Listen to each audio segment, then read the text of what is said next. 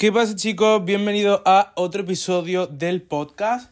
Eh, creo que me he saltado esta vez una semana, siempre empiezo igual, como que justificando por qué me he saltado tal, pero es que os juro que siempre tengo un motivo de peso. En plan, no hay un motivo de peso para que llegue el día y yo no me ponga a grabarlo. Pero sí que hay un motivo para que pues durante esa semana o durante esa época o haya estado mal, con lo cual no me voy a obligar a grabar, en plan cuando estoy mal no grabo nada ni de TikTok ni de YouTube ni nada porque de nada sirve poner una cara bonita si realmente pues no está bien o el, motivo, la, la, segunda X de la ecuación porque realmente haya estado súper ocupada. Pero bueno, ya está. No voy a utilizar más esta introducción en cada uno de los podcasts y simplemente voy a dedicar a hablar que a lo que venimos aquí. Como siempre, antes de empezar, os recomiendo que eh, reviséis la lista de episodios eh, aquí en Spotify por si hay alguno que os interese y no hayáis escuchado. Y también daros las gracias porque hace poco fue el grab, el grab de, este de Spotify, como leche lo quiera llamar, y vi las estadísticas del podcast. Y la verdad es que para haberlo empezado hace relativamente un año y para llevarlo de una forma tan, tan, tan irregular, me sorprendió la estadística mm, que tenía, pero me refiero favorablemente. Incluso la valoración que le estáis dando, cuando te permite valorarlo, las estrellitas, las opiniones y tal, es muy, muy, muy positivo y te lo juro que me sorprende para bien. Así que muchísimas gracias, la verdad. Hoy me siento motivado y voy a grabar dos podcasts seguidos, si me da tiempo, porque dentro de una hora me recogen para comer, pero voy a intentar eh, hacerlo. Eh, el primer tema del que vamos a hablar hoy, ya lo sabía obviamente por el título, pero quiero hablar de la rutina, la procrastinación. Eh, adaptarse a los cambios. ¿Y por qué? Pues porque es un tema que me toca de cerca y realmente, o sea, me estoy dando cuenta tanto en este como en los otros episodios que cuando hablo de temas que me tocan, tocan de cerca, como que me expreso mejor y quizás pues pueda llegar a alguien que pueda sentir lo mismo, pueda estar pasando por lo mismo, mm, que se sienta como arropado, acogido en ese sentido y pueda tomar algún tipo de enseñanza o de consejo. Entonces vamos a empezar hablando de eso, de adaptarse a la rutina y voy a comenzar eh, totalmente, o sea, desde un punto de vista eh, totalmente metido en mi experiencia personal eh, contemporánea, actual, de ahora mismo. Yo tengo los exámenes en enero. Estamos ya a diciembre, la semana que viene ya es mediados de diciembre. Y yo estoy empezando a, a estudiar relativamente esta semana. Este cuatrimestre me ha costado muchísimo adaptarme a la universidad. Luego tanto de el motivo, todos los motivos que suelte, universidad, temas personales, amoríos, tal, luego voy a dar una explicación de qué es lo que ha ocurrido para que podáis también sacar una enseñanza de ello, porque en muchas cosas soy un ejemplo de lo que no hay que hacer, en otras de lo que sí. Ahora vamos desde un punto de vista objetivo. Me ha costado muchísimo adaptarme a la universidad, eh, seguir las clases, llevarlo todo al día, me ha costado un montón, al igual que me está costando un montón darle salida al contenido. Mm, si yo tengo programado, por ejemplo, el miércoles voy a grabar tal cosa, me está costando muchísimo realmente que llegue el miércoles y que a esa hora yo me ponga grabado, que para esa hora ya haya conseguido reunir todas las ideas. Y me está costando muchísimo también, bueno, ya menos, el tema de mi vida personal ya cada vez la tengo un poco mejor eh, organizada, pero durante el mes pasado me ha costado muchísimo también gestionar todo eso. Y realmente me está frustrando, me está, me está frustrando muchísimo, porque el verano fue para mí como una época de ausencia total de responsabilidades, entre otras cosas, porque ya lo he dicho una y mil veces, este verano he estado en España, creo que una semana contada, he estado de viaje todo el rato y pues obviamente me impide seguir mis responsabilidades con esmero, pues porque no, no están a mi alcance, estoy en otro país, no están a mi alcance.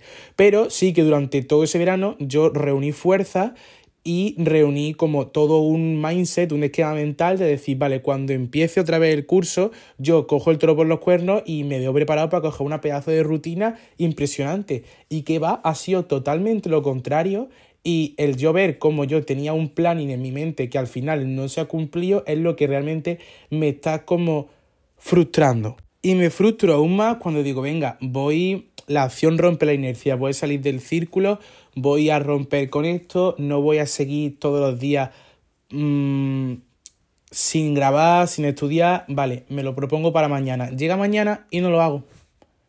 Y no sé por qué no lo hago, o sea, sí sé por qué, luego lo voy a explicar, pero que realmente me frustra el querer hacerlo y luego no acabar haciéndolo. Y eso me hace sentir aún peor. La razón primordial de esto para mí, para mí, ya digo, y mm, lo digo para mí, pero ya, como ya he dicho del principio del episodio, puede servir de enseñanza, que de aquí podéis coger la idea que queráis y aplicarosla en el mejor sentido posible. En mi caso es porque soy una persona perfeccionista al extremo y en la segunda vertiente, el segundo motivo, porque soy también una persona ambiciosa al extremo. Yo siempre quiero más. Y a, lo mejor ahora mismo resulta totalmente contradictorio con la idea que he puesto hace dos, tres minutos, pero lo vais a entender perfectamente. Yo me planteo una meta. Por ejemplo, eh, con los estudios, ¿vale? Mi meta es siempre, antes de que empiece el mes de exámenes, o sea, un mes antes de los exámenes, yo tengo que tener el, el temario terminado. Y si no es terminado, controlado casi a la perfección al 80-90%. Eso es una meta muchas veces irreal, porque nosotros, aparte de los estudios, tenemos muchas más cosas en nuestra vida y nos impiden tener como el plano de los estudios controlado a la perfección un mes antes de los exámenes. Pero no acaba ahí. O sea, si yo no consigo esa meta me frustraría, pero no acaba solamente ahí, sino también a lo largo del proceso por todo el perfeccionismo. Es decir, si yo eh, X días no he estudiado, si yo X días no me he preparado la cantidad de temas que yo me quería preparar ese día, también me frustro y también me siento mal. Y lo importante de ello es realmente eh, aplicarse esta teoría que el perfeccionismo y la ambición extrema, aparte de que no son reales, no nos llevan a absolutamente nada. Una de las cosas que yo comentaba hace poco con la psicóloga, que ya como estoy mejor en temas personales, Llevo cerca de dos, va a ser tres semanas sin ir, pero uno de los últimos temas que tocaba y una de las cosas que me afectaba y que he tratado con ella ha sido esto, la ambición y el perfeccionismo. Y la enseñanza que me dio es que hay que tolerar muchísimo mejor las frustraciones y hay que aprender a fallar, a saber fallar, a tomar la lección del fallo y porque es realmente eso lo que nos hace humanos. Tú puedes contemplar una meta, la que tú quieras, obviamente, pues yo qué sé, voy a ser astrofísico, pero tienes que mm, contemplar también que el camino hacia esa meta no va a ser un camino llano, no va a ser un camino eh, totalmente fácil, sin ningún tipo de obstáculo, porque no es real. Hay que ser también realista joder, me trabo, perdón. Hay que ser realista a la hora de ponernos metas y saber que una meta o sea, el camino hacia una meta tan difícil, tan ardua, va a tener que conllevar también obstáculos arduos. Entonces, no está mal el ser ambicioso, pero sí que está mal ser ambicioso desde un punto de vista totalmente perfeccionista y desde un punto de vista de mm, no tolerar ningún fracaso en ese intento. Porque estaríamos siendo del todo incongruentes con, nuestros propios propósitos. A mí lo que más me cuesta es tolerar ese fallo y esa frustración. De hecho, el otro día lo comentaba también con unos amigos. Yo confío en mí. Yo confío en que yo me pongo una meta y la voy a conseguir. Cualquier cosa. Yo confío en mí, en mis capacidades. Hay gente que no lo hace, eso ya es otro problema. Pero yo, en mi caso, sí que confío en mí. Entonces, mi problema es el no conseguir lo que quiero. El no tolerar ese fallo y el miedo a pensar que no voy a poder tolerar el fallo y aquí es donde quiero dar una enseñanza que al menos en, mi caso ha sido primordial. Últimamente yo me he estado enfrentando durante este año a muchos fallos, sobre todo en el plano no académico ni profesional, pero sí en el plano personal. Eh, relaciones con las personas, ya podéis entender más o menos por dónde voy. Me he tenido que enfrentar, aparte de que ha sido un plano totalmente nuevo para mí, me he tenido que enfrentar a ello y encima las veces que me he enfrentado a ello me ha salido mal. Yo pensaba, cuando yo veía la hostia venir desde lejos, que yo no iba a poder superar eso, que yo no iba a poder tolerarlo, que me iba a hundir, que me iba a hacer muchísimo daño y tenía miedo a fallar, tenía miedo a ese error y a que la cosa no saliera como yo quería. Incluso decía, mm, es que esta es la persona, mm, me voy a rayar muchísimo si no se da con esta persona y no voy a encontrar a ninguna otra. Voy a quitar de medio el plano amoroso porque no es por ahí por donde quiero ir. Quiero hablar del. Quiero centrarme en el plano de los fallos y los errores. Y luego, cuando ya no solamente veía las hostias venir de lejos, sino que la hostia estaba encima de mí, yo ya me había hostiado, me doy cuenta de que, vale, sí, ha sido el fallo, ha sido el error, pero no me siento mal totalmente. O sea, obviamente te sientes mal, eso es una consecuencia colateral lógica y que se va a dar sí o sí. Pero realmente aprende muchísimo de ese fallo y aprende muchísimo de ese error. Y yo creo que para, aprender de un error tienes que tener el mindset de, vale, no me lo voy a tomar a mal, sino que voy a traer la enseñanza y la moraleja de ello, porque si no estás preparado para ello, no lo vas a poder hacer. Pero que en ese camino de cuando nos proponemos cualquier objetivo, de todos los fallos que nos vayamos a encontrar, es realmente positivo el aprender de las cosas que hacemos mal. O no de lo que hacemos mal, sino de lo que nos ha salido mal. Pongo dos ejemplos. Uno en el plan amoroso para seguir con la línea y ya termino con este sentido. Eh, chicos, a los que he conocido y pues no se ha dado la cosa, yo ya digo, yo pensaba que me iba a morir y luego te das cuenta de que de amor no se muere nadie, de que aprendes más de las cosas malas que de las cosas buenas. Ojo, esto para mí no es ningún mito ni ninguna coña, es 100% así, esto que acabo de decir y realmente te ayuda a formarte más, a tener más inteligencia emocional, más madurez, a saber más, o sea, a discernir mejor lo que quieres de lo que no quieres y realmente de ese fallo, de ese error, si digo, si estás preparado para asumirlo, sale construido, sale evolucionado, en vez de ir para atrás. Os pongo otro ejemplo, ya me aparto de esto en el plano académico. Yo lo he contado muchas veces, de hecho hay algún episodio del podcast sobre ello, en el que eh, yo elegí una carrera por lo mismo, por ambiciones, porque a mí siempre los estudios se me han dado de putísima madre y yo digo, ¿para qué voy a coger una carrera si voy a coger dos? Vale, pues realmente la segunda carrera que cogí no iba nada conmigo y me di la hostia. Vale. Mm, estuve durante un tiempo sin poder estudiar hasta que me concedieron lo que era el cambio de expediente a la carrera que yo quería. Eh, obviamente la carrera que no me gustaba, pues me enfrenté a mi primer suspenso en toda mi vida mm, y eso a mí me estaba, ya digo, frustrando y agobiando muchísimo y hacía que me sintiera fatal. ¿Qué aprendí de ello? Que realmente puedes reconducir tu vida académica al 100% si te lo propone. Me concedieron el cambio de expediente. Y otro de mis miedos era el no sentirme realizado conmigo mismo por estar un año sin estudiar porque nos imponen que el, el, descanso es malo, nos imponen precisamente eso, que el fallar, sobre todo en el plano de los estudios y el trabajo, es malo también Mm, socialmente está súper mal visto. Yo cuando le tuve que decir a mis padres, oye, voy a tener que estar un año sin estudiar porque es lo que dura la tramitación del cambio de expediente porque me quiero cambiar de carrera, mis padres al principio me miraron fatal lo entendieron súper rápido porque mis padres son súper abiertos y lo entienden todo muy bien y yo me comunico muy bien con mis padres, pero al principio no se lo tomaron bien, hay que ser, hay que ser sincero y hay que ser honesto.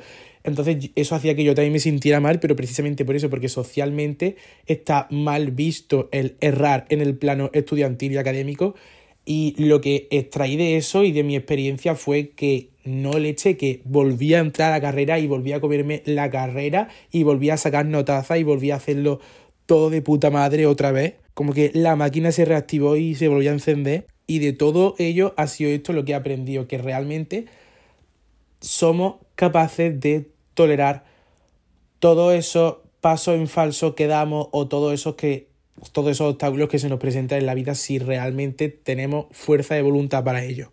Y eh, no desviándome del tema, pero sí tocándolo con otras tintas, esto de la fuerza de voluntad. El otro día vi un TikTok de una chica, mira, eh, esto es una cosa que a mí me está pasando a mí. En esta rutina de aplazar cosas, procrastinación, no me pongo, lo dejo para mañana, lo dejo para dentro de un rato, luego nunca lo hago. Y durante esa etapa, durante esa línea, esa, ese tiempo, como lo queráis llamar, ese periodo, mm, hacemos cosas que realmente son como destructivas con nosotros mismos.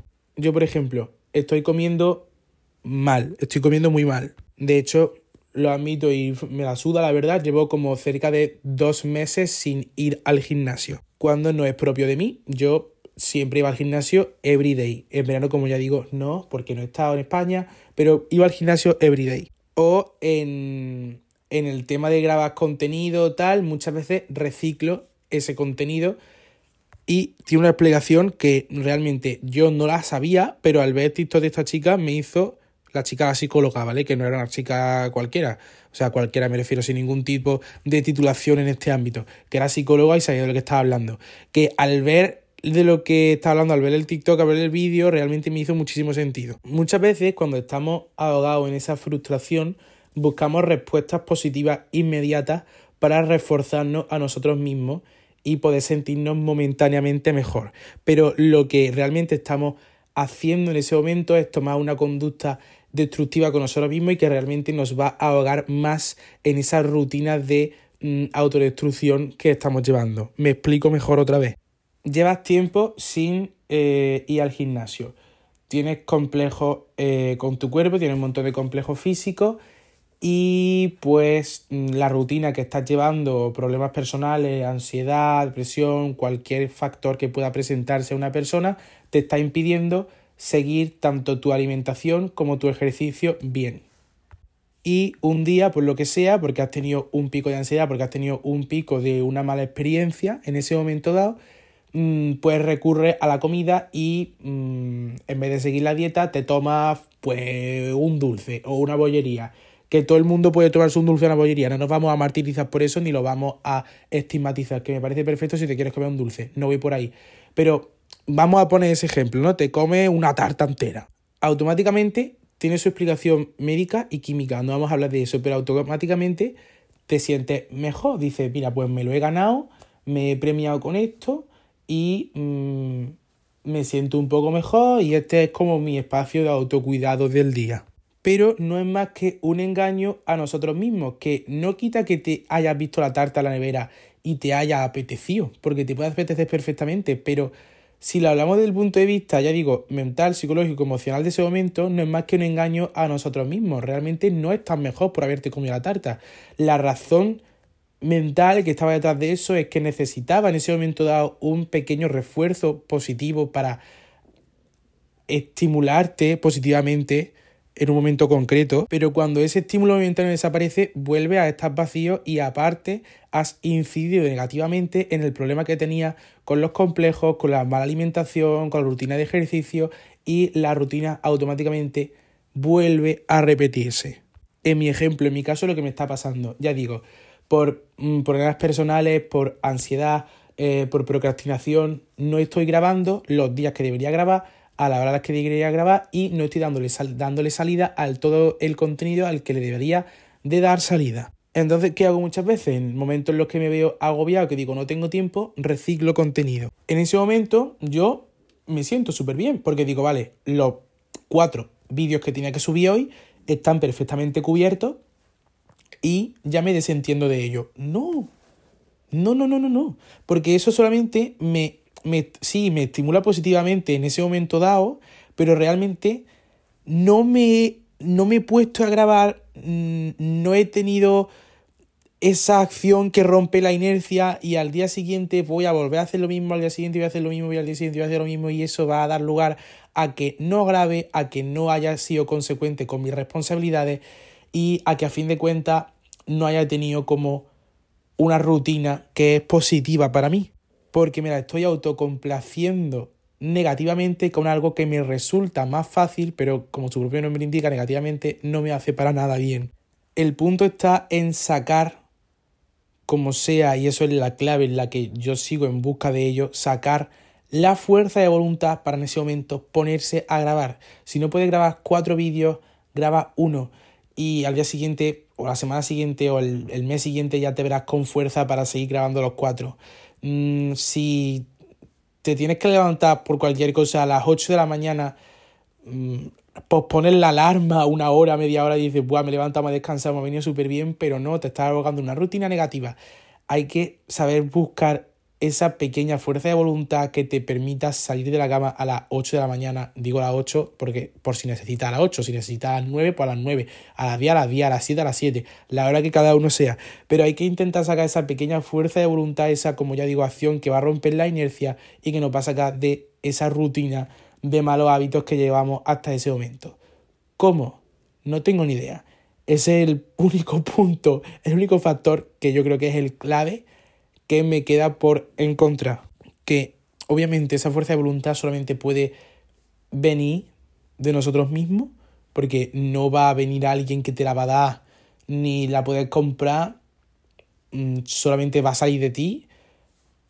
lógicamente también puedes trabajarla y puedes evolucionar en ello, eso me parece que es algo obvio, pero seguro 100% tiene que haber como esos puntos de refuerzo que nos mejoren y hagan evolucionar esa fuerza de voluntad que está en todos nosotros. Con lo que quiero cerrar esto, porque quiero hacer como episodios más cortitos a partir de ahora, con lo que quiero cerrar esto es con de verdad una cosa que, que yo mismo he aprendido también con todo esto, que no nos podemos sentir mal por nada de lo que hagamos. Me explico mejor. Que no nos podemos sentir mal por hacer algo mal o simplemente por sentirnos mal. Valga la redundancia. Al contrario, al igual que no, y esto es una cosa que también comentaba con la psicóloga en terapia, al igual que nos permitimos a nosotros mismos tratarnos bien, eh, tratar bien a los amigos, cuando pasa algo positivo en nuestra vida, celebrarlo, mmm, todas las emociones positivas, recibirlas de buen gusto, también tenemos que recibir bien las emociones negativas.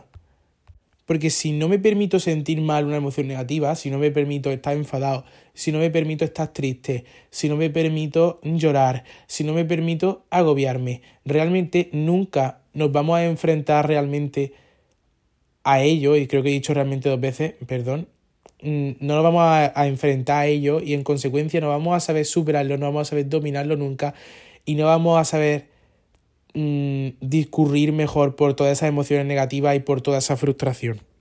Si me ha dejado mi novio, pues mmm, tengo derecho a sentirme mal y tengo derecho a estar enfadado. Obviamente con autocontrol. Eso no implica que tengas derecho a salir a la calle con una motosierra y busques al chico y, y no, no, no, no, no estoy hablando de eso. Estoy hablando de que si durante unos días tienes que estar de descanso, pues estás de descanso. Si durante un día tienes que aparcar X cita, X responsabilidad, mm, aunque esto pueda chocar un poco con lo que estaba diciendo, hablando de ser responsable y consecuente con tus obligaciones, pero es que también tienes que ser responsable y consecuente contigo, con tu autocuidado y con lo que sientes, pues ya digo, tienes que cuidar de que no te pete el sistema. Y esto lo hablo de una experiencia personal muy cercana, mía propia, de hace medio mes. Si algo te ha sentado mal, ¿por qué no vas a permitir que te sientes mal? Y se te tiene que notar. No te lo puedes guardar por ti mismo. Y si tienes que hablar con alguien de que estás enfadado, pues habla de que estás enfadado. Si tienes que hablar con alguien de que estás triste, pues habla de que estás triste y mm, atajar el problema. Obviamente las conductas de oídas nunca son buenas. Hay que enfrentarse a ellos, pero precisamente por esto mismo de enfrentarse a ellos, por lo que te tienes que permitir sentirlo. Y trabajar y dominar y evolucionar sobre ello que también tenemos una mala concepción de decir, pues no me voy a mostrar triste porque no soy así. ¿Cómo que no eres así? O sea, vale que puedas ser una persona más dicharachera, más alegre, pero todo el mundo tenemos emociones y una de las emociones es estar triste. Claro que puedes estar triste. Mm, no quiero transmitir negatividad. No transmitir negatividad es lo humano, es lo natural. O sea, no eres un robot. Si 24 horas del día estuviese alegre, a mí me extrañaría, yo no me juntaría contigo, o sea, me parecía una persona súper divertida, pero no sé, yo tendría las orejas paradas porque es que no es natural, no es humano.